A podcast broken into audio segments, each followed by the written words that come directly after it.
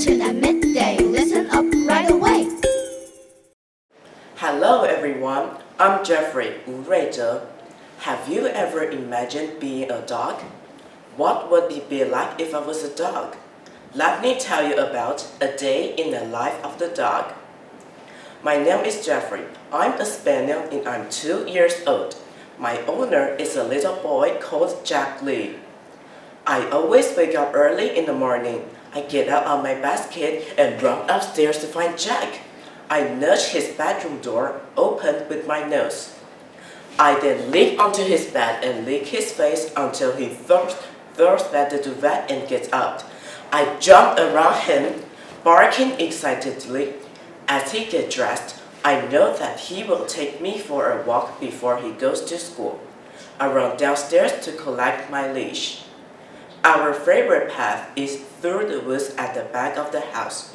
There is a clearing in the woods where there are a lot of rabbit burrows.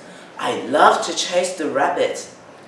Last Saturday, I had a very frightening experience. I was chasing a rabbit as usual when it rained down a large hole. I went to chase my prey, although I have never caught a rabbit yet. They run very fast. Then I discovered that the hole had become narrower. I could not move either forwards or backwards. I was stuck. Terrified, I barked furiously to attract Jack's attention.